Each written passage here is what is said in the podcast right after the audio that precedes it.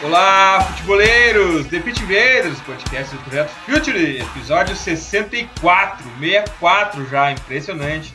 Meu nome é Eduardo Dias e eu sou o host nessa invasão futeboleira pelo SoundCloud, iTunes e pelo www.future.com.br. Agora é assim, cada semana a gente comemora uma marca nova, dessa vez a gente vai comemorar os 40 mil plays do feed do Pitch Invaders. Parabéns, futeboleiro, nosso time está conquistando território e a invasão está só no começo. Conexão com o Invader, Myron Rodrigues, 40 mil plays para falar de futebol sem polêmica e sem piada é uma baita marca, né, Myron? Nossa, obrigado, Dinho e todo mundo que tá aí ouvindo a gente. É uma baita marca, assim, mano. 40 mil plays aí não é pra qualquer um. Ficar por muito tempo no ouvido do pessoal, aí o pessoal levando a gente para tudo que é lado, não é para poucos e é, e é um negócio que dá muito ânimo para a gente continuar aí. Espero que esses 40 mil se transformem em 400 mil e 4 milhões daqui para frente. Vamos que vamos, vamos para cima deles. Pode ter certeza que a gente vai chegar lá, Myron. Mais um invader da casa, Bolívar Silveira, que tal, Boli? Dalidinho, essa marca fenomenal de 40 mil. Uh, lembro quando no começo era apenas um invader escutando, agora faz parte da equipe. Sensacional e vamos pra cima deles aí falar do futebol sudaca agora. Bora! Os invasores já sabem como é que funciona aqui, né? Os convidados precisam preencher um requisito importante: gostar de futebol e ter conteúdo. E o Invader convidado de hoje preenche de sobra esses critérios. Bem-vindo, Cristiano Munari, jornalista e repórter do Jornal Correio do Povo. Dale! E aí, cara, beleza? Prazer estar aqui participando. Já tinha combinado até com vocês tentar participar no início da Libertadores, né? E não foi possível naquela ocasião, mas agora hoje deu tudo certo e estou aqui para falar de futebol sul-americano. E tivemos mais uma grande noite de Libertadores, né? Mais uma vez a Libertadores mostrou que os confrontos se definem realmente no segundo jogo, né? O primeiro jogo pode encaminhar um resultado muito favorável para algum time, mas sempre pode reverter no segundo. Vamos lá, Invaders, vamos invadir as semifinais da Libertadores da América.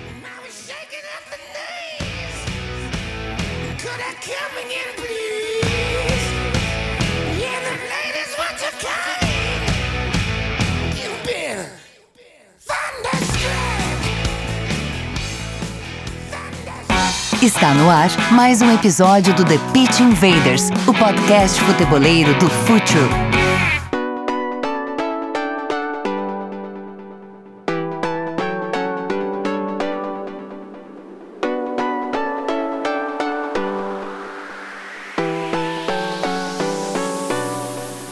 Os Invaders já nos conhecem, nós não somos uma plataforma de hot news, a gente aborda conceito de futebol por aqui. É importante falar isso, pois a cada episódio mais e mais novos invasores se juntam a nós.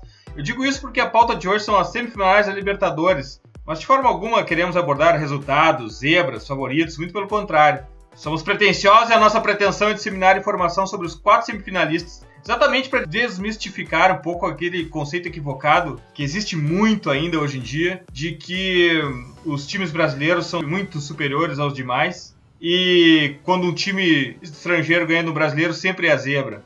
E a primeira abordagem eu acho que a gente tem que fazer aqui, uma obrigação nossa, é que essa é uma Libertadores diferente de todas. É uma Libertadores longa-metragem, de ano inteiro. E aqui na América do Sul, dificilmente os times se mantêm um ano inteiro jogando da mesma forma. As distâncias são enormes, os novos talentos surgem a cada momento, na mesma velocidade que eles vão embora para a Europa, e a gente precisa analisar os times sobre esse aspecto do novo modelo de Libertadores. Munari é um novo modelo com uma janela no meio e que transforma completamente qualquer previsão que possa se fazer lá no início do ano, né? Mesmo uh, não só a previsão, mas até a forma de jogar dos times muda muito nesse período, né? É, eu sempre fui contrário a essa ideia assim, que, de jogar Libertadores o ano inteiro, uh, exatamente por isso, né? Primeiro que o, que o calendário sul-americano uh, não é seguido por todos os países da mesma forma. Então, alguns jogam uh, durante o ano, né, de janeiro a dezembro, outros de, de junho a, a julho do outro ano. Então, só isso aí já cria uma, uma diferença na questão da janela, né? Então, sempre que se falou de fazer Libertadores durante o, o ano inteiro, ou enfim, usando uma temporada europeia, eu sempre sempre fui contrário a isso, e eu acho que a Libertadores deste ano, ela uh, mostrou isso, né? Nós tivemos ali os argentinos tendo que jogar nas oitavas de final. Primeiro jogo numa temporada, o jogo de volta em outra, e todos eles tiveram dificuldades. Lanús, uh, São Lourenço e River avançaram nas oitavas, mas com dificuldades. O River chegou a ganhar do Guarani do Paraguai fora de casa e sofreu no Monumental de Nunes depois, o mesmo com o São Lourenço com o Emelec, e muito por isso, porque era uma pré-temporada para eles, né? Uh, então agora nas quartas de final já se viu os argentinos numa situação um pouco diferente, mas não só para eles, né? Uruguaios também era o final de temporada. Então acho que foi uma Libertadores que até nesse ponto beneficiou os brasileiros, né? Porque o Brasil joga a temporada uh,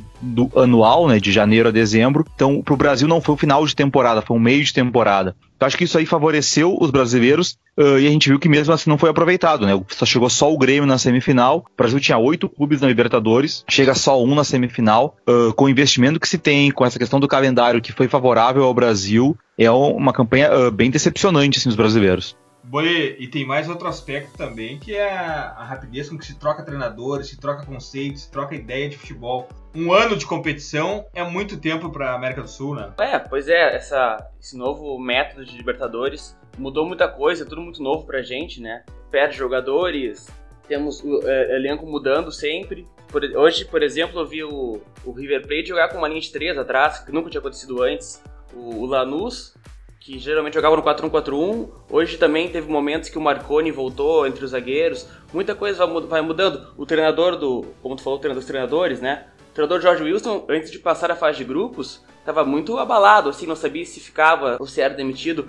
Agora o Guilherme Almada, treinador do Barcelona, que vai pegar o Grêmio agora na semifinal, uh, há alguma chance, uma sondagem da seleção do Equador buscar ele.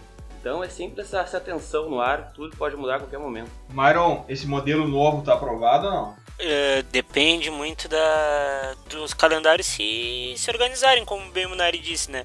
O Brasil ele chega com uma, entre aspas, uma certa vantagem de poder jogar o ano todo, mas a gente, o brasileiro chegou naquele, naquele ponto que aconteceu muito nos anos 80, anos 70, de não saber mais jogar o torneio, né? O torneio voltou a ser um complicador para o Brasil, porque se a gente pegasse dois, três, não, mais tempo atrás ali, o Brasil o Santos pegaria o Atlético, o Barcelona, desculpa, passaria. O, o Galo não teria passado aquele perrengue contra o Jorge Wilstermann que passou e por aí vai. O Flamengo não teria caído na primeira fase. Eu acho que depende muito do calendário agora. Todo mundo tem que se organizar porque muda muito. O Grêmio perdeu o Pedro Rocha, né? O Pra, o Santos perdeu o Thiago Maia, muita gente perdeu o jogador, até o River perdeu o Alari e o Driussi, que são dois, uh, dois, grandes, dois grandes jogadores. Isso pesa muito para a competição, dá um desnível técnico muito grande. assim Eu acho que os clubes, os clubes precisam sentar na mesa e se adaptar para ver o que pode acontecer para a próxima temporada. É, eu queria fazer um contraponto no que vocês falaram sobre a teórica vantagem dos brasileiros pela questão do calendário e o meu contraponto envolve a questão da estamina. O preparo físico já está cobrando um preço muito alto dos times brasileiros, enquanto que os outros talvez tenham, uh, se pelo aspecto técnico eles vão ter que praticamente se remontar depois das férias de julho. Uh, em alguns países há parada, aqui no Brasil não há e a estamina começa a cobrar caro. De qualquer forma, é uma nova modelagem e todos os times vão ter que aprender a jogar esse campeonato de novo. Agora eu acho que a gente tem mais aqui entrar em campo. Vamos falar dos quatro semifinalistas. Vamos falar do Grêmio. Munari e esse Grêmio, hein? Quais são os pontos fortes, os pontos fracos desse Grêmio que chega na, na semifinal de Libertadores? É, a gente falou antes né, sobre o problema que os times, uh, por exemplo, argentinos enfrentaram de, de meio de temporada, né? De final de temporada agora nessa fase. O Grêmio teve um problema que foi uh, uma dificuldade para encontrar ali, né? Uma formação sem o An, acabou de perder o Pedro Rocha, e ontem até estava na arena trabalhando no jogo, e ficou muito claro, assim, uh, o Renato tentou usar o Ramiro uh, na função do An, e o Grêmio sentiu muito isso, né, o Ramiro em nenhum momento conseguiu ocupar aquele espaço ali entre linhas que, o An ocupa, o Grêmio teve muita dificuldade uh, no meio de campo, dificuldade para criar na frente dos volantes por conta disso, e, a gente fala muito do Renato motivador, né? No segundo tempo ficou muito clara a mudança que ele fez. Ele já tinha feito a mudança do Everton pelo Galmora. Mas no segundo tempo, quando ele recua o Ramiro, ele adianta o Arthur, ele alinha ali os dois deixa o Michel mais fixo, uh, ele abre o Fernandinho e o Everton em cima dos, dos, laterais do Botafogo, e aí o Grêmio conseguiu pressionar o Botafogo naqueles 15, 16 minutos ali do, do primeiro tempo até fazer o gol, que foi uma forma muito tática, o Renato deu o jogo uh, e alterar alguma coisa não estava dando certo, né? o Grêmio teve essa dificuldade sem o Luan, já no jogo do, do Rio de Janeiro, e ontem novamente, e essa mudança que o Renato fez quando ele colocou o Ramiro mais próximo do que ele sabe jogar, perto do Arthur, uh, o Grêmio melhorou bastante no meio de campo, e também com o Everton e o Fernandinho em cima dos laterais do Botafogo. Foram aqueles 15 minutos iniciais, o Grêmio fez o gol 16, né, mas 15 a falta, foi quando o Grêmio conseguiu pressionar o Botafogo, Uh, conseguiu fazer o gol e aí depois, realmente mim não teve jogo, né? Uh, depois gol o Grêmio conseguiu até matar um pouco o jogo, o ritmo que o Botafogo tentou impor. Mas assim, acho que o Grêmio sofreu bastante isso. O Grêmio agora tem um mês para tentar o, o, recuperar o Luan. Eu acho que é uma coisa natural, porque a questão, a lesão dele é muscular, não deve ser um problema muito grande. Mas o Renato até foi questionado depois do jogo, né? Porque muito se critica ele uh, por escalar o Fernandinho pelo lado esquerdo, e é claro que o Fernandinho joga melhor pelo lado direito. E ele até falou: olha, eu, eu também acho que o Fernandinho joga melhor pelo lado direito, mas não tem alguém jogar pelo lado esquerdo. E realmente é isso, ele não confia, claramente ele não confia no Everton para fazer o lado do campo, até o Everton tem uma dificuldade de acompanhar na marcação. E logo que o Everton entrou no primeiro tempo, o último lance do Botafogo no primeiro tempo, a bola que o Bruno Silva faz jogada pela direita e cruza pro João Paulo, o João Paulo acaba errando a finalização. O Renato cobra muito o Everton, porque o Everton não acompanhou a jogada. Então, claramente, ele não confia no Everton para fazer o lado, ele não tem um outro jogador. Acho que esse mês que o Grêmio vai ter agora uh, é para tentar até se ele conseguir uh, entrosar o arroio no estilo do time, pro Arroio ocupar esse lado, né? Porque é um problema que o Grêmio tem, e é depois com o Luan, e aí define se vai ser Ramiro ou Fernandinho pelo lado direito. Acho que o Grêmio perdeu muito, a gente falou até sobre a questão física antes, e eu já eu acho sim que o Grêmio fisicamente já teve uma queda. Grêmio de junho, uh, julho, ali sobrava fisicamente nos jogos, impressionante como o Grêmio conseguia dominar os adversários, muito pela qualidade técnica de passe e tal, mas também tinha essa questão física. O Grêmio fisicamente sobrava. O Grêmio não viu o Grêmio terminar um jogo uh, mal fisicamente. E nos últimos jogos ele não tem conseguido mais se impor em cima dos adversários, né? Ontem fez isso no segundo tempo, aqueles 15 minutos até o gol, não tinha feito no primeiro tempo. Contra o Botafogo no Rio também não conseguiu em nenhum momento uh, impor esse, esse ritmo. E agora também com o Brasileirão ficando um pouco de lado, imagino que o Grêmio também vai, vai dar uma, uma melhorada nessa parte física, porque vai priorizar o jogo contra o Barcelona. Myron, a gente já falou aqui diversas vezes sobre o trabalho do Renato aqui no Pitch Invaders. E não tem dúvida nenhuma, porque eu insisto nisso, porque até certo ponto se falava da herança do Roger, né? Acho que não existe mais a dúvida de que o trabalho dele é inteiramente autoral. A gente eu ainda tenho um pé atrás no Renato na questão que ele insiste de que o despreza o estudo, claro que muito mais por um personagem, porque a gente olhar o Grêmio dentro de campo, a gente vê que ali tem muito estudo e tem muito uso de tecnologia, mas a, o, o, Renato já se, conseguiu se desvincular da, daquele rótulo de só motivador, né, Mário? Já tem, poxa, o trabalho dele merece um reconhecimento mais consistente, né, Mário? Merece, bah. Primeiro semestre do Grêmio foi supremo. Eu, eu até usei a frase aqui no podcast que era o time que mais jogava futebol no Brasil e jogava mesmo de fato, porque jogo de apoio do Grêmio, o jogo propositivo do Grêmio, o jogo muito fluido do Grêmio, era, na minha opinião, a coisa que mais me deixava feliz de ver jogar aqui no, no futebol brasileiro. Apesar de, como o Monário falou, o time está começando a sentir fisicamente, começar a baixar o facho fisicamente, as coisas ainda não se perdem, né? Tenta jogar do mesmo jeito, tenta jogar de um modo que agrada o Renato, que o querendo ou não é um embrião, foi um embrião com o Roger de começar a tocar mais a bola, de começar a jogar mais por baixo, jogar mais limpo e as coisas uh, se desenrolam muito bem, se desenrolam favoravelmente para o Grêmio. Aí como tu falou também de fraquezas, ontem eu achei o Grêmio na bola aérea, não só nesse jogo, mas eu acho o Grêmio muito apático na bola aérea, tem muito defeito na, na bola aérea. O, o Botafogo ontem as melhores chances foram por cima. E eu também acho que o, precisa rever o Michel também. O Michel tem muito desarme, o Michel tem muito fôlego, o Michel uh, corre por dois, três ali naquele meio campo, mas ontem fez uma partida muito, muito fraca com a bola, perdia muita bola no setor de defesa, é uma coisa que não pode acontecer.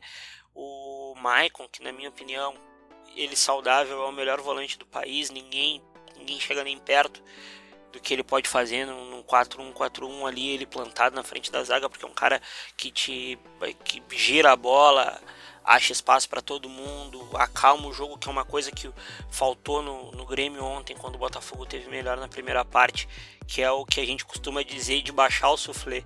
Botafogo ia para cima e o Grêmio não conseguia acalmar a bola porque o Arthur estava tava preso na marcação do Lindoso e aí a bola caía no pé do Michel para fazer saída. O, eu acho que começaram a achar os caminhos do Grêmio. E é isso que pode complicar na, nessa fase da Libertadores. Eu não sei o que vocês acham disso também. O Bolívar, qual é a conexão que faz esse time do Grêmio uh, crescer? Qual é a conexão que faz acender a fagulha de combustão desse time do Grêmio? Quais são os jogadores que, ao se conectar dentro de campo, fazem o Grêmio ganhar jogos? Olha, eu vejo duas peças fundamentais para essa estouro que teve o Grêmio nessa temporada, tá? Uma delas é o Ramiro. Ramiro jogando mais à direita, mais avançado. Lembrando que na base ele foi lateral direito, no Grêmio jogou quase sempre como volante.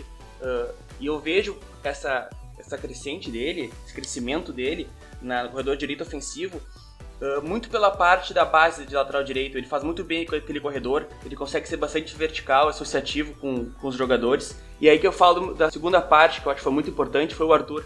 O Arthur dando aquela qualidade de passe, deixando o Maicon, quando era o Maicon, agora o Michel, um pouco mais livre, não, não vamos dizer assim, não pressionando só a bola na saída do Michael. O Arthur auxiliou bastante nisso, consegue rodar a bola muito bem. São dois jogadores que eu vejo que foram essenciais para essa retomada do Grêmio, para esse futebol lindo que vem apresentando. Claro, já teve melhores atuações, agora caiu um pouco fisicamente. Muito também para um outro pilar que eu achava fundamental, que era o Pedro Rocha, né? O Pedro Rocha fazia e voltava toda hora, fazia gol, desarmava no campo defensivo, que é algo que o Grêmio vem sofrendo muito, né? Tentou o Fernandinho, o Everton não, não tá dando muito bem. Vai tentar agora o Mickey Arroio, que também não é uma da qualidade dele, recompor. E é a saída do Pedro Rocha que eu vejo também como uh, que abala essa parte defensiva do Grêmio, né? Porque agora tem que correr mais para recompor o lado esquerdo. Isso meio que desequilibrou o sistema defensivo do Grêmio. Munari, a gente estava falando do novo, do novo formato da Libertadores e se a gente considerar que uma Copa tem muito a ver com circunstâncias. A circunstância dessa Copa não ter feito no primeiro semestre, toda ela no primeiro semestre, como sempre foi, prejudicou muito o Grêmio. O Grêmio ia ter uma vantagem muito grande se essa Copa fosse só de tiro curto de um semestre, né? Não, o Grêmio sim e o River, né? O River também estava muito bem no primeiro semestre, acabou perdendo o Driussi e, e, o Avar. O Avar até não, era esperado, acabou vindo a proposta do Leverkusen já no final da janela europeia, né? Eu sempre disse desde o início da Libertadores que os dois melhores times da América do Sul de futebol no momento era Grêmio e River. Mesmo que o Boca tenha sido campeão argentino, uh, o Boca foi campeão muito mais pelo que fez na primeira parte do campeonato, uh, ainda em 2016 do que em 2017. Em 2017 o River conseguiu descontar uma diferença que era de 8 pontos, chegou a ficar um ponto e, e acabou na janela de fogo né, do, do Alário do Durilson. Hoje isso hoje, depois do Escoco fazer quatro gols, uh, fica até estranho, mas de fato o River perdeu qualidade ofensiva sem a Lara e né? Um pouco é bom jogador, a gente conhece ele dos tempos do News, é, é bom jogador, mas não é desse nível. O Driussi o, e o Alares são jogadores de nível de seleção argentina até, né? Então, uh, acho que o River perdeu um pouco de poder ofensivo, o Grêmio perdeu o Pedro Rocha também, tem a questão física. Hoje, a Libertadores, os dois times que eram os melhores da Libertadores uh, no primeiro semestre, acho que ainda são uh, tecnicamente os melhores, mas com um nível abaixo do que estavam há dois, três meses atrás. E esse Grêmio enfrenta o Barcelona de Guayaquil. Quem é esse time, Bolívar? Barcelona, né, lá de Guayaquil, Equador, é um time um pouco escondido para a grande maioria do, dos brasileiros que campeonato não aparece aqui pra gente, né? Mas, olha, no mundo tá começando a, a fazer sentido o futebol treinado pelo Guilherme Almada, né? Na revista Fafortu ele foi escolhido entre o, no top 50. Bom, como é que joga o Barcelona, né? Uh, joga com duas linhas de quatro, muito bem compacta, uh, atua em contra-ataque, é muito vertical quando tem a bola nos pés, uh, tem associação, acontece bastante associações entre o Dario Aymar, que é um ótimo zagueiro, eu já falei no podcast, uns três podcasts atrás falei dele, eu adoro ele, o Olympique de Marseille quase fechou a contratação no meio da janela. O Dario Aymar, ele, geralmente a saída de bola com ele, né, ele tem muito lançamento longo pro flanco Esse esquerdo. é bom pra caramba. Pro flanco esquerdo, onde fica o Eric Castillo. O Eric Castillo também é outro jogadoraço. Ele joga lateral direito, ponta esquerda e ponta direito. É um jogador muito, muito moderno, bastante polivalente corta pros dois lados, agudo, chato pra caramba. E na frente é o Jonathan Alves, né? O centroavante uruguaio, uh, que estão cobrando já pra aparecer na seleção, né? E, bom, jogador, uh, centroavante uruguaio que é brigador e faz gol, o povo gosta. Que foi expulso, não vai jogar a primeira partida contra o Grêmio. Então, essa, esses jogadores que eu falei, o Aymar, o Alves, o Eric Castillo, são as peças fundamentais do futebol do Barcelona. Esse futebol se defende bem sai em velocidade para o contra-ataque. E no gol tem o Bandeira, que é goleiro da seleção, que tem um episódio fantástico que ele, ele faz o pênalti no jogador aos 45 do segundo tempo. Faz uns dois anos isso e fingiu desmaiado para não ser expulso. Fantástico, assim, é um, é um ídolo lá na, pra torcida do Barcelona de Guayaquil. Myron, jogo dificílimo, né? Um time que chega numa semifinal de Libertadores merece todo o respeito. E pelo que o Bolívar nos passou aqui, é um time forte, né? Muito forte. É um time que eu vi os jogos contra os brasileiros, principalmente, é um time muito físico, né? É um time muito físico, muito técnico, assim. O Bolívar, falou do, do Aymar ali, eu achei um dos melhores zagueiros do, do torneio. Ele tem um bom toque, assim, ele sai muito bem. E esse time do Barcelona é um time que tem a liberdade criativa no, no, no ataque muito grande, né? A bola ali vai muito flui as coisas, as coisas acontecem ali. É um time que o Grêmio tem que abrir o olho, principalmente em Guayaquil, né? Mas eu acho que o Grêmio ainda é um pouco melhor, mas a, a liberdade criativa desse time e o Alves, que é brigador, é um cara muito forte, vai dar muito trabalho para Jeromel e Kahneman. É uma, é uma, vai ser uma peleia boa de se ver. Munari, o nome do time, Barcelona, o fato dele ser desconhecido, ele traz para um lado da, da galhofa, do deboche, mas a gente tem que tirar tudo isso de lado, porque debaixo dessa capa tem um time de futebol que chegou à semifinal. Então é um confronto difícil e forte, né? É, eu acho que a Libertadores nos últimos anos ela já tem mostrado que não dá muito para levar uh, nome de clube em consideração e tentar menosprezar, né? Ano passado nós tivemos o Independente Del Valle eliminando River e Boca. Uh, foi o primeiro clube na história da Libertadores a eliminar River e Boca na mesma competição. Então uh, já fica claro que não, não tem Uh, não dá para levar só a questão da camisa, da tradição. Eu até acho que o Santos seria um adversário mais difícil pro Grêmio, uh, mas pelas questões. O Grêmio sempre teve dificuldade de jogar na Vila Belmiro. O estilo de jogo do Santos eu acho que complicaria as coisas pro Grêmio, ainda mais no momento que o Grêmio já tá tentando se arrumar, né? Depois da terceira rocha e alguma queda que teve últimas semanas. Mas o Barcelona eliminou o Palmeiras, o Barcelona eliminou o Santos na Vila Belmiro, ganhou do Estudiantes na Argentina, venceu o Atlético do Galo. Nacional, Ganhou do Galo. É, ganhou do Galo? Do Galo não, do Botafogo. Do Botafogo, isso, do Botafogo no Rio de Janeiro, né? Então é um Sim. time muito forte também fora de casa. Eu acho que talvez uh, os dois confrontos que o Grêmio pegou, tanto de quartas de final quanto de semifinal, uh, vai, eu não sou daquela opinião de que decidir em casa é tão importante assim. Mas eu acho que no caso do Grêmio, o Grêmio deu muita é, sorte de pegar times, tanto o Botafogo quanto o Barcelona, são times muito bons fora de casa. Mas são times que têm um pouquinho de dificuldade na hora de propor o jogo e o Grêmio vai jogar a primeira fora. Então, o, o Grêmio vai para o primeiro jogo fora de casa contra um Barcelona que vai ter que propor o jogo e não é tanto o forte deles, né? O jogo deles é mais um jogo direto, um jogo de velocidade, de transição. Talvez se fosse o primeiro jogo na arena, seria melhor para o Barcelona. Né? Pegar o Grêmio que tenta se abrir na arena, aí poderia jogar no contra-ataque e fazer as vitórias que ele já fez fora de casa na Libertadores. Então acho que o Grêmio tem essa vantagem. Vai jogar fora a primeira partida, contra um time que vai ter que sair um pouco do seu estilo de jogo, vai propor muito jogo lá, e depois o Grêmio tem um jogo na arena para definir. Então pode, de repente, até não, não perder esse jogo lá, até conseguir uma vantagem, para depois jogar em casa mais tranquilo. Né? Mas eu acho que se o jogo fosse ao contrário, o Grêmio tivesse que jogar primeiro em casa, uh, indo para cima, tendo que propor o jogo contra esse time que é tão bom, uh, um, um, jogo rápido, um jogo de, de saída, o Grêmio sofreria, sofreria mais. E o mesmo seria com o Botafogo, né? Se o Botafogo tivesse o primeiro jogo na arena, teria sido bem mais difícil do Grêmio. Bolívar, qual é a conexão que incendeia o Barcelona?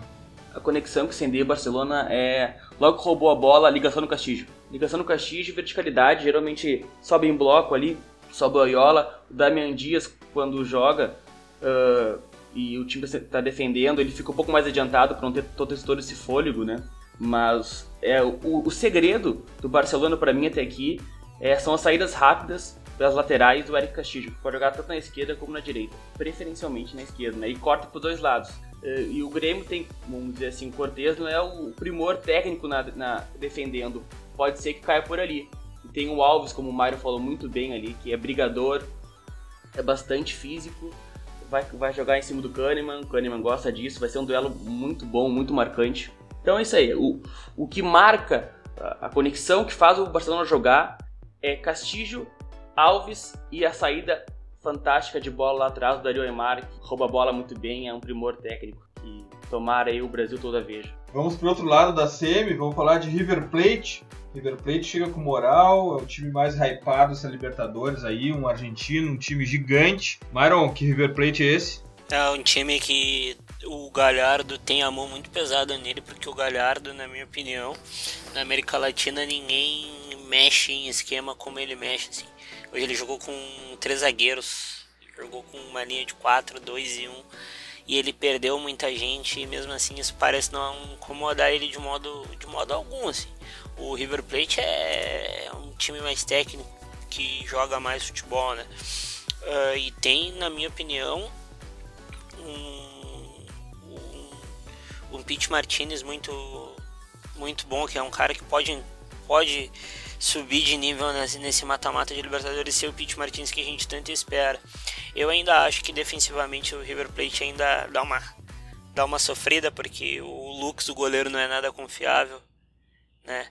Mas ali tem no meio campo, na minha opinião, é, ali acontece tudo. Tem o Enzo Pérez, que hoje jogou muito e é um cara que joga muito. Tem o, tem o do.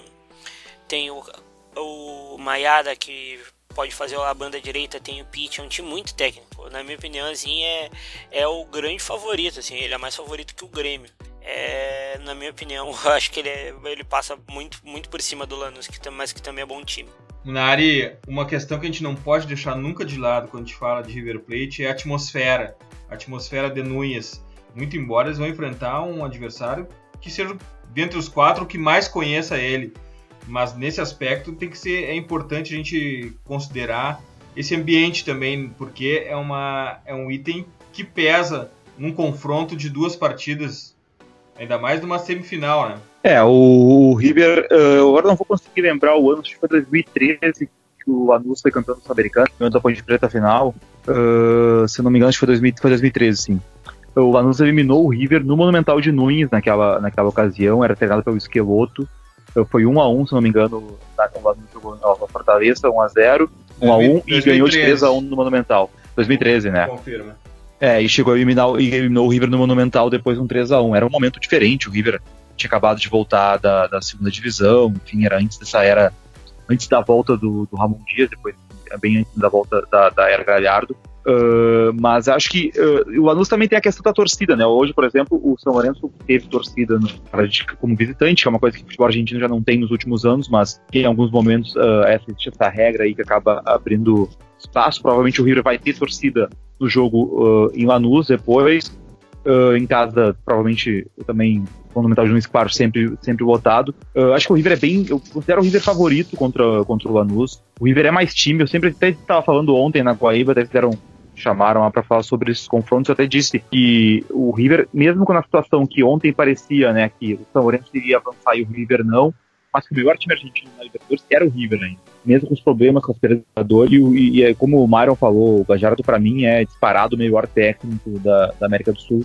É, é, muito clara a forma como ele consegue ver os adversários, explorar uh, as deficiências dos adversários, uh, conseguir preparar o time dele para não sofrer nos pontos fortes do, dos adversários.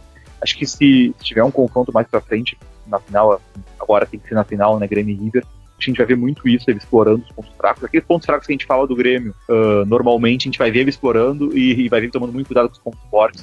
Uh, mas, enfim, tem o Lanús, né? E nos clássicos contra o, contra o Boca, assim, é muito clara a forma como ele, o jogo do Boca, a gente acompanha muito de perto, como passa pelo, pelo do Gago, e é incrível como sempre o Super Clássico até tem essa, uma fama com, em cima do Gago, que o Gago não joga bem contra o River, mas é muito pelos últimos anos porque o Gago consegue sempre uh, anular o Gago na forma como ele monta o time dele.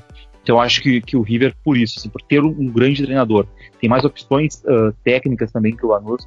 Acho que o River ele, ele ele tem muita vantagem nesse confronto. Acho que se fosse o São Lourenço seria diferente, que daí é um mais clássico também, parece as coisas em alguns momentos. O São Lourenço tem um histórico de, de estar bem com o River em jogos grandes também, acaba pesando muito por lá. Mas acho que o River uh, ele é sim um grande favorito para passar nesse confronto. Ele tem mais time que o Lanús, ele tem mais peças individuais, ele tem mais treinador. Uh, mas o Lanús, claro, é um time forte, um time organizado, é um time que é um clube com uma estrutura muito boa, né, bem administrado. Uh, mas uh, vai ter um grande confronto. Acredito que o River leva vantagem, o River é, é, superior ao Lanús. Bolívar, esse River Plate é uma nova versão, é um River Plate 2.0 na mão do Galhardo, não é aquele mesmo River Plate do ano passado, mas é um River Plate em construção ainda, né? E isso pode tornar as coisas um pouco mais difíceis, né? Bom, uh, Dinho, não tem que falar do Gajardo, né? É sensacional o que ele faz. Pô, o cara perde Driussi e Alário no meio da temporada e consegue classificar o time para uma semifinal de Libertadores. É, é, fantástico. Bom, como tu falou, tá em, tá em reconstrução, pode ter defeitos, né? Por exemplo, as laterais ainda deixam cruzar muita bola na área, a defesa está tá vazando bastante bola aérea. Mas é normal, o time que vem, que vem se construindo perdeu o Martins Quarta, que vinha numa ascensão fantástica. Né? Tem que botar o Montiel, um guri da base hoje para jogar. Mas olha, eu sou apaixonado pelo Gajardo. O que ele faz no River Plate há, há três anos, se reconstruindo sempre, perdendo peça, contratando muito bem no mercado, uh, no mercado sul-americano, no mercado argentino interior, uh, ascenso, é um, é um cara fantástico, assim. Eu, eu gosto muito de ver o, o, os times do Gajardo jogar e o jeito, o jeito que ele monta o elenco. Começo de temporada, assim, eu sempre fico esperando ó, quem que o Gajardo vai levar, quem que ele tá afim, porque geralmente a cartada é muito boa. E quero só dar um, um pitaquinho aqui, que muita gente não gosta de, da ideia de projeto no futebol, né? Uh, vamos lá. Gajardo há três anos. Jorge Miron no Lanús há dois anos. Renato no Grêmio, ok, um ano, é o mais baixo. E no Barcelona de Guayaquil, o Almada tá há dois anos. Aí tu vê o projeto chegando nas, na semifinal da Libertadores. E mais uma coisa pra brincar: desse time, desses quatro times, quatro jogaram a Florida Cup. Torneio de pré-temporada no começo do ano. Desses quatro times, dois jogaram, dois jogaram, perdão. O River e o Barcelona jogaram a Florida Cup no começo do ano. Esse dado que tu traz sobre o tempo de permanência dos técnicos é muito importante para a gente refletir e pensar sobre o que, que a gente quer dos nossos times aqui no Brasil. Myron, qual é a conexão que faz o River explodir? Ah, o, jogo de meio campo muito forte, muito forte, muito toque, muito ritmo, como o Nari disse ali. Enzo Pérez, Pitt, aí o Escoco que não é bobo, que abre muito espaço para o pessoal vir com a bola. Os lados são muito fortes também. É, o River Plate ele é, é muito técnico, ele tem muito ele tem muito repertório, ele não, não é qualquer um o time não é um qualquer, esse é o, o, esse é o grande é o grande estouro do River Plate. Ele tem muito repertório, não é um, não é um time comum assim. É, eu tô impressionado com, com a mudança de esquema, porque ele costumava jogar num 2-3-1 ou numa linha de, com duas linhas de quatro ou com enganche. Aí ele me saca três zagueiros, eu não esperava três zagueiros. A gente não sabe mais o que esperar do River Plate, a gente só espera coisas boas. Eu acho que a, o que faz jogar é, o, é, a, é a, a, versatilidade e o jogo de meio campo do River Plate. Boli, tá, bom, vamos lá, vamos lá, Boli, conta mais do River Plate. Bom, daí tô, já, já cansei de elogiar o Gajardo nesse podcast, mas vou ter que fazer de novo, né? Um treinador, um treinador que tá há 3 anos no time, nessa Libertadores jogou no 4-3-2-1, jogou no 4-2-3-1, e hoje botou um 3-4-3, que alguém podem ver como 3-4-2-1. Ele faz esse time, é só com tempo de trabalho que tu consegue fazer especial que muita gente tá falando do Nacho Fernandes para fazer a função do Paulinho pro Messi ser falso 9.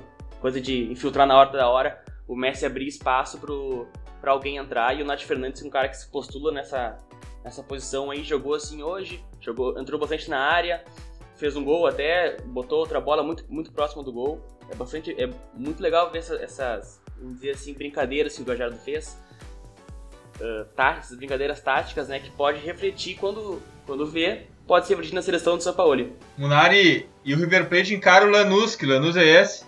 Pois é, uh, não, só para completar, eu também elogio bastante o Gajardo, né, apesar de torcer por Boca, admiro bastante o Gajardo. A gente pode considerar que essa aqui é a terceira vez que ele está remontando o River, né? Porque ele assume logo uh, depois do, do Ramon Dias ganhar o Campeonato Argentino em 2014, no primeiro semestre. Uh, ele consegue ganhar a Sul-Americana de 2014.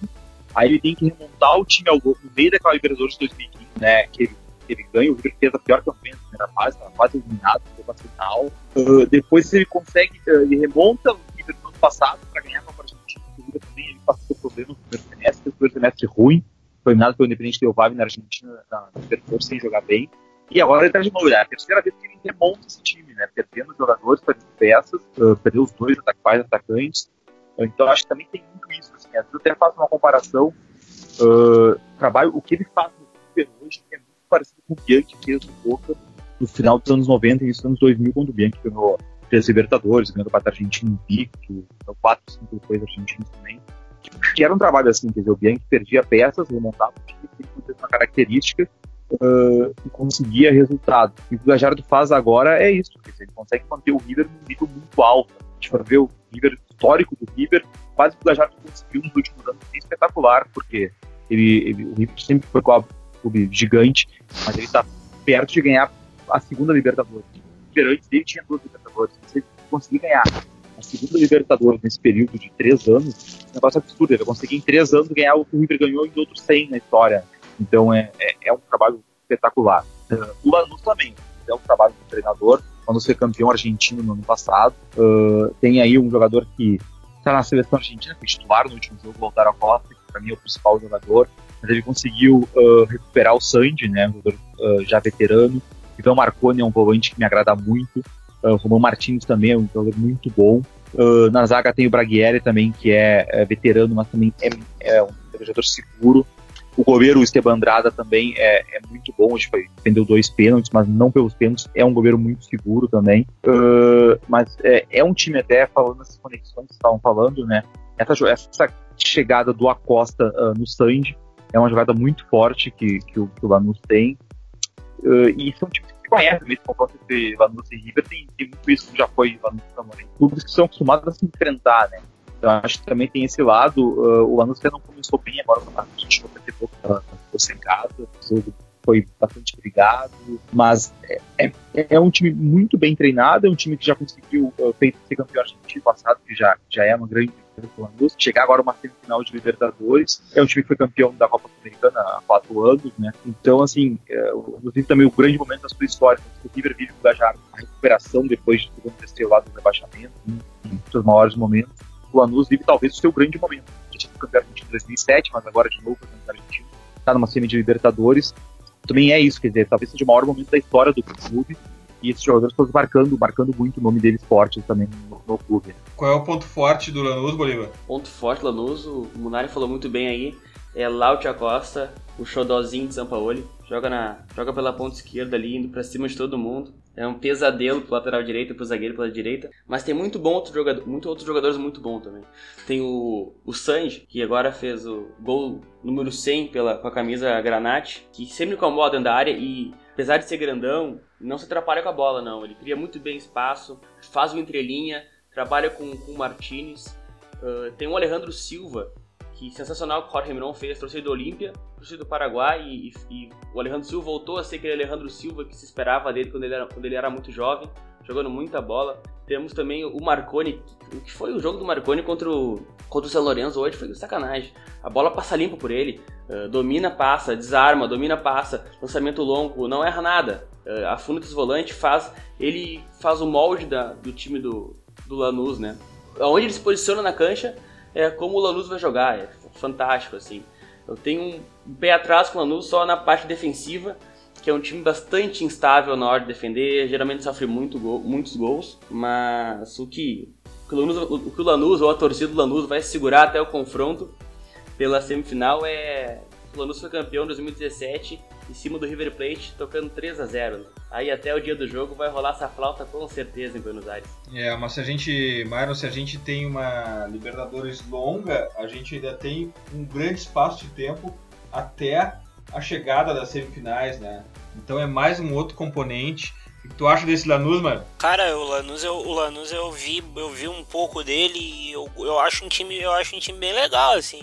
É como o Bolívar falou, os caras tocam a bola, eles perderam aquele, aquele enganche paraguaio muito bom ao Mirão pra, pra Liga Americana, mas assim não baixou faixa e seguiu com jogando muita bola e tocando muita bola. Eu gosto muito do Lautia, como o Bolívar falou, é, na minha opinião, um dos melhores um para um da, da América. O cara vai dentro. E eu fiz até uma brincadeira sobre o Sandy quando eu tava olhando o jogo. O Sandy faz gol desde a época que eu era criança. O cara tá com 37, não desaprendeu a fazer gol, né? O Andrada é um goleiro que, se eu não me engano, o Andrada foi do, foi do Arsenal na Inglaterra, não teve muito espaço lá. É, foi, é, ele foi de lá, não teve espaço lá, veio pra América do Sul. Ele é muito seguro, ele tá muito seguro mesmo, assim, é um, é um cara muito bom, mas o, o, o Lanús vai vender caro, meu. O Lanús vem numa crescente muito grande dentro da América do Sul, como o Munari já frisou, como o Bolívar já frisou, que são dois especialistas aí. Os caras vêm numa crescente muito boa dentro da Argentina. eu acho que apesar do River ser favorito, vai ser. vai vender caro. Vai ser. Vai ser aquela. Ele veio. É, ele veio da Arsenal de Sarandi também, na verdade, o, o Andrada. Mas ele vende. ele vai vender caro. Mas, Pequena é, diferença. Bolivar me, me, é, Bolivar me salvou, mas ele jogou no Arsenal também. Mas é, é, muito, é muito gostoso falar do, do Andrada, porque na base, cara, queriam, o Barcelona queria ele, né? Ele era um, ele era um goleiro muito, muito hypado, assim, né? Como vocês gostam de falar. E, mas aí, logo quando subiu o profissional, foi emprestado para o final de Sarandi, porque não teve um bom rendimento, né? Com os profissionais. Lá foi ok, quando voltou para o Lanús, voltou como terceira reserva. E daí faz essa baita Libertadores e fez esse jogaço hoje, é muito gostoso ver isso. É, como a gente sempre fala por aqui, a gente não tem pretensão nenhuma de esgotar o tema, muito pelo contrário, a gente está começando a discutir as semifinais da Libertadores. E mais do que isso, o que a gente quer colocar o nosso grão de areia aqui é, de alguma forma, tirar um pouco esse ranço, essa, essa, esse conceito equivocado que os brasileiros, principalmente, têm em relação aos times estrangeiros da Libertadores, talvez até por desconhecimento, talvez não com, com certeza absoluta, por desconhecimento. Então a gente quer começar essa discussão. Ainda falta cerca de um mês para a semifinais. A gente vai falar muito sobre Libertadores da América. Vocês lembram da época que o Boca ia disputar contra o Del Valle e eu fiz até uma análise na época falando que o Del Valle ia encher muito o saco do Boca, que seria um jogo muito difícil. E essa Libertadores mostrou isso agora com o Barcelona de Guayaquil. A cada ano as coisas andam se desenvolvendo mais e os planejamentos, como o Bolívar falou do início, eles têm mais peso. Eles têm mais peso no, no final da Libertadores, no produto final. Isso é uma, um aviso aos brasileiros que a gente voltou a tropeçar, a tropeçar nisso. A gente a gente tem um time só de oito na semifinal, isso é vergonhoso, isso é ruim pro futebol daqui. Não, não, isso não diz nada sobre o futebol sul-americano, diz muito mais sobre o futebol sendo jogado no Brasil, sobre as coisas como andam sendo planejadas no Brasil. O Palmeiras é o time mais caro da América e perdeu pro Barcelona. Cada vez mais o futebol brasileiro vem ficando aquém dentro da América Latina. O futebol brasileiro, não o Brasil a seleção brasileira, o futebol brasileiro, ele está num momento complicado, ele voltou a tropeçar nas próprias pernas e isso o torcedor também tem que ver que isso diz muito mais sobre quem dirige o nosso futebol do que sobre o, a qualidade do jogo daqui. A qualidade do jogo daqui também é abaixo, mas quem dirige é muito pior do que, do que quem joga. É, o impressionante disso, desse desconhecimento, é justo numa época que a informação é muito fácil, né, Bolívar? Com certeza, né? Tu consegue ver campeonato de todas as ligas do mundo, Tu, tu consegue ter informação das novidades uh, de toda parte do planeta. Eu, vim, a gente veio, eu vim conversando com o Vini com o Myron uh, hoje mesmo sobre as novidades táticas, né? Sobre a linha de 5 que meio que invadiu a Europa, linha de três zagueiros. E, pô, quem é que joga assim no Brasil, cara? É algo que tá dominando na Europa, assim, na Champions, todo mundo jogando assim. No Brasil ninguém joga. Vai demorar pra vir, pra vir quando pra cá? 2019, 2020, agora depois da Copa? Pô, olha, o Defesa e Justiça joga com linha de 5 há, dois, há um ano já. O Independiente joga com linha de 5. A gente viu o George Wilson jogando com linha de 5 hoje. Não tô dizendo que tem que jogar com linha de 5. Eu tô dizendo que olha lá como. Uh, os caras estão tentando fazer o que os times que jogam na Europa estão ganhando. Os caras ganham assim, vamos tentar inovar aqui. Não, no Brasil não chega. No Brasil, no tá demorado. E olha como eu te falei, dos quatro times da semifinal, todos têm mais, todos os treinadores têm no mínimo um ano de trabalho. Uh, no Campeonato Argentino, a média é acima de um ano de treinadores que estão ali no top 10 ali do, do ranking.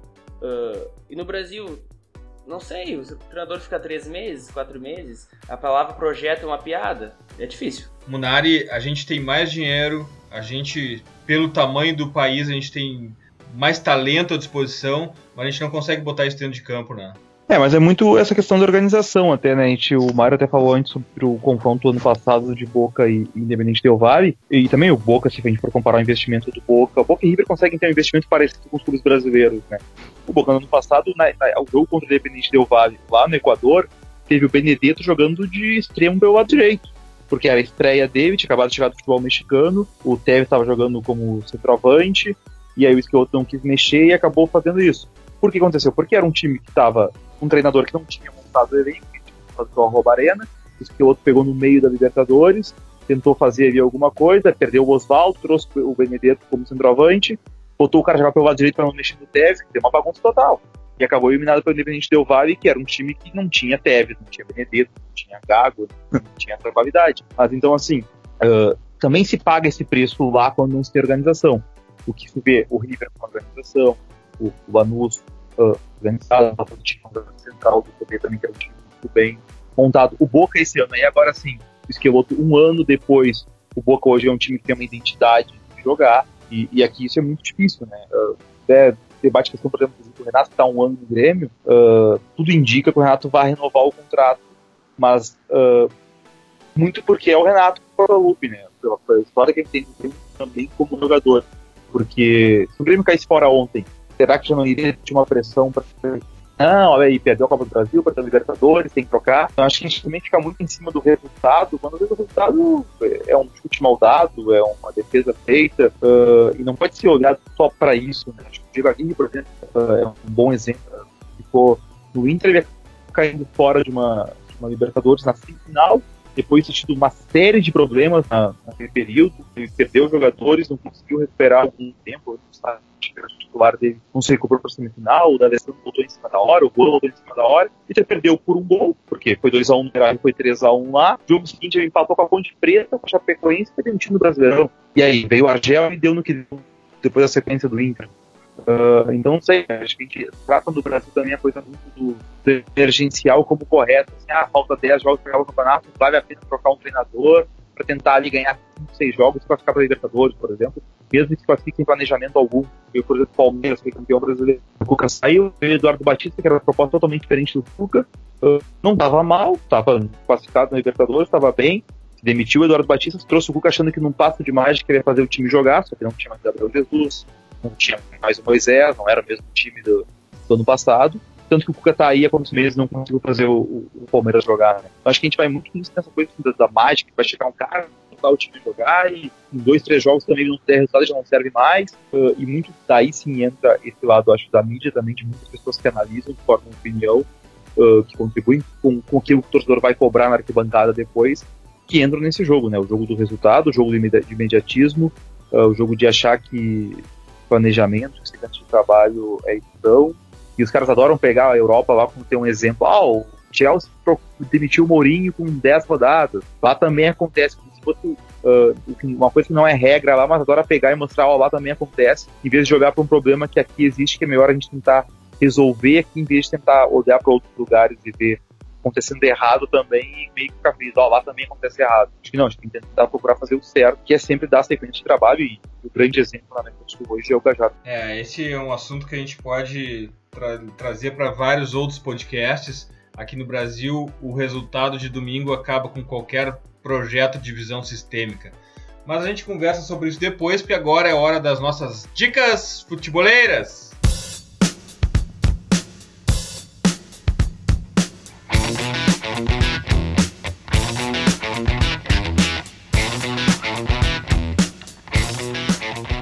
Bom, a minha dica futeboleira é um convite a um passeio no futuro, um lugar impensável para nós que vivemos na América do Sul. Eu quero convidá-los a conhecer o estádio de futebol mais moderno do mundo, Mercedes-Benz Stadium do Atlanta United da MLS, time treinado por Tata Martino. Foi inaugurado num jogo contra o Orlando City, assistido por mais de 70 mil pessoas. Enfim, passe no canal de YouTube de Rodrigo Faias e conheçam o melhor estádio de futebol do mundo. O link, o link estará nas nossas redes. Myron, qual a tua dica futebolera? A minha é o, uma dica do Tismo Football Times, um site americano que fala de futebol muito bem, inclusive. É um texto sobre o Roberto Firmino, cara, que é um atacante que aqui no Brasil ainda divide opiniões e na Europa ele é unanimidade quase, porque ele não é um 9 nada ortodoxo e no texto fala muito como ele não é esse 9 ortodoxo, esse 9 que só empurra a bola pra rede. Ele é o cara que faz acontecer, ele é o cara que não só faz o gol, ele ajuda a construir.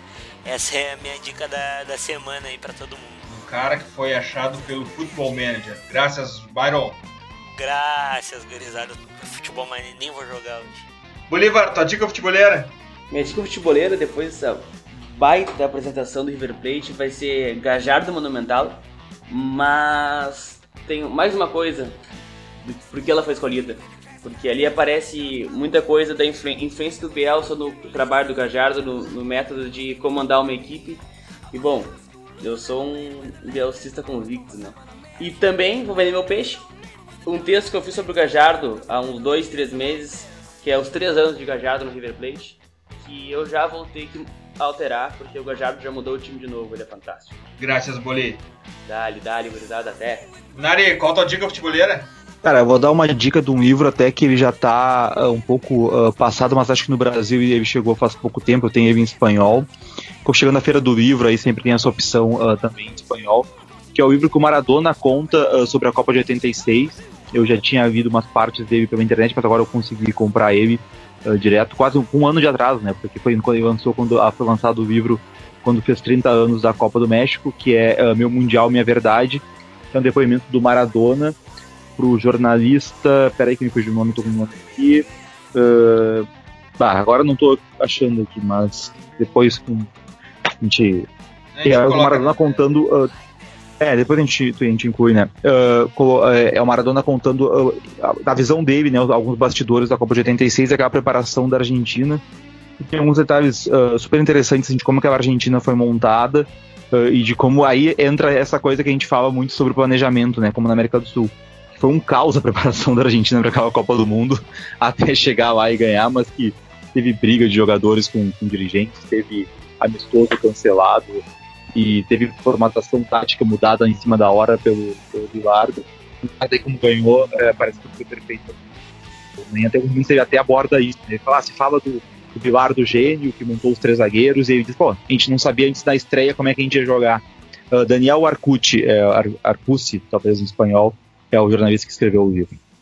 É, bilhardismo puro, toca no 10. Exatamente. Graças, Cristiano Munari. Quem passa por aqui vira um pitch invader para sempre. Obrigado por compartilhar o teu conhecimento conosco. Feito, cara. Bom, prazer, muito bom participar, falar de, de futebol né, com seriedade é sempre bom. Uh, valeu, estou aí de novo quando uh, pintar convite. Graças. E nunca esqueçam de Pit Invaders, o podcast do Projeto Future. Está no iTunes, na SoundCloud. Assine nosso feed. Sigam também nossa playlist futebolera, hashtag WeLoveFootball do Filter FC do Spotify e curtam a melhor galeria de futebol culture do Instagram no perfil Filter FC. Lembrando os invasores Apple para nos dar aquela moral no review do iTunes, clicando em algumas estrelas para melhorar nosso rating, aumentarmos o alcance da nossa invasão futebolera e voltarmos a ser número 1 um na iTunes, como na semana passada. iOS ou Android, assine nosso feed e receba todos os episódios on demand. Invadam também nosso blog futebolero, www.future.com.br. Abraço, até a próxima invasão do Pit Invaders.